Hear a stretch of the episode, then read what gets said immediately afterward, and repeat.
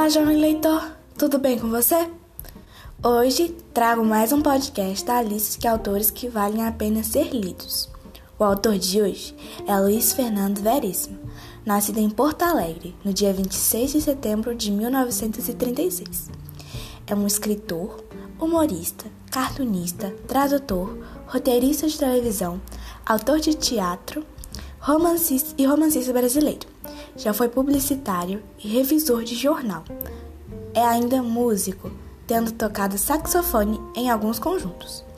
Com mais de 80 títulos publicados, é um dos mais populares escritores brasileiros contemporâneos. Para você entender do que eu estou falando, vou te dar só um trechinho das, de uma de suas obras, O Falcão, publicado no livro As Mentiras que os Homens Contam.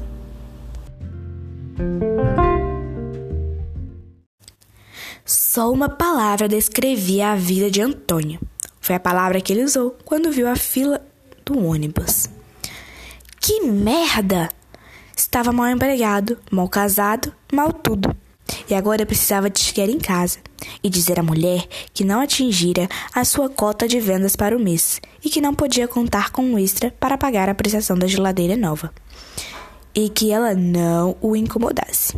Foi quando sentiu que encostava a ponta de um cano nas suas costas e uma voz igualmente dura disse no seu ouvido: Entra no carro.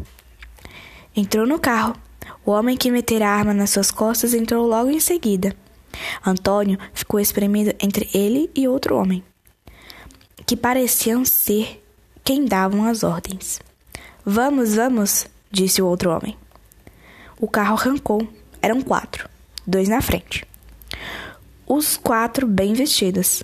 Quando conseguiu falar, Antônio perguntou: O que é isso? O silêncio. É sequestro? Não podia ser sequestro. Ele era um insignificante. Não tinha dinheiro. Não tinha nada. Iam querer sua geladeira nova? Assalto também não era pareciam interessados no que ele tinha no bolso. Chaveiro, dinheiro contado para o ônibus, uma fração do bilhete da loteria e pastilhas para azia. Não pareciam interessados em nada. Olhavam para a frente e não falavam. Vocês não pegaram o homem errado, não? O homem da esquerda, o que parecia no comando, finalmente olhou para Antônio e disse: Fica quietinho que é melhor para todo mundo. Mas por que me pegaram? O homem sentado no banco da frente olhou para trás. Estava sorrindo. Não era um sorriso amigável. Você sabe o porquê.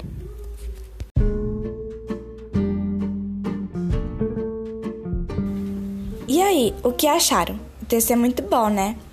Eu, se fosse você, não perderia tempo. Corre lá, vai ler esse livro. Inclusive, vou correr também, mas para pegar uma outra obra dele. Afinal, essa eu já li. Tchau! Thank you.